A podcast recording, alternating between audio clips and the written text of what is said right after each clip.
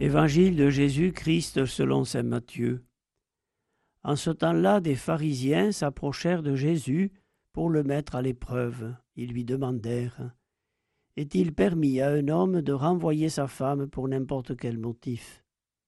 Il répondit N'avez-vous pas lu ceci?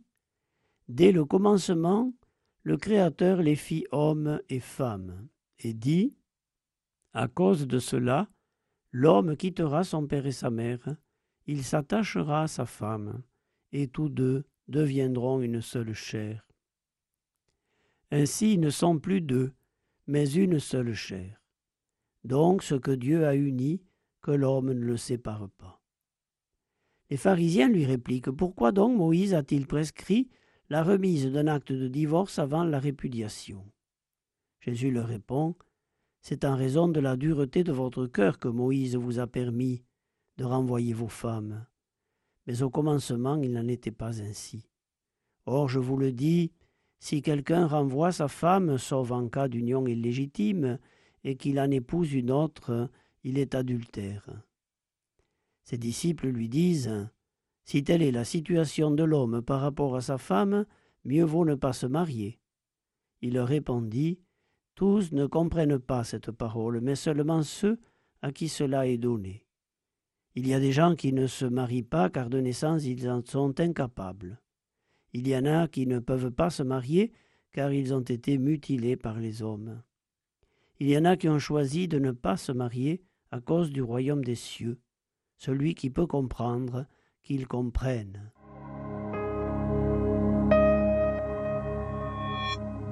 Est-il permis Est-il défendu? Jésus ne répond jamais à une question de ce type. Il ne se situe pas sur le registre légaliste qui dispense de réfléchir, qui donne des réponses trop faciles et dégage de tout esprit de responsabilité. Jésus, au contraire, appelle.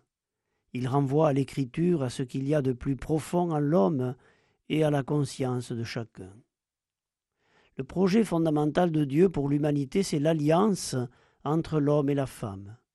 L'homme est fait pour quitter ses parents un jour, mais on ne quitte que pour s'attacher à quelqu'un. Il n'est pas bon que l'homme soit seul.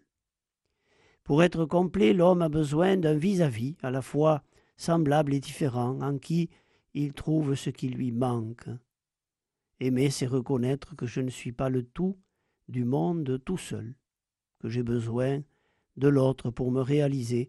L'amour humain est ainsi l'image de l'amour de Dieu qui se communique et se donne, qui s'appauvrit de lui-même pour trouver sa joie dans l'échange, le dialogue, le partage, le don mutuel. Ce domaine du mariage aujourd'hui est devenu lieu de grande fragilité. Mais on ne peut lire la fin de ce passage sur l'adultère sans avoir à l'esprit la rencontre de Jésus avec la femme adultère. Jésus est ferme sur les principes, mais toujours compréhensif et accueillant envers les personnes.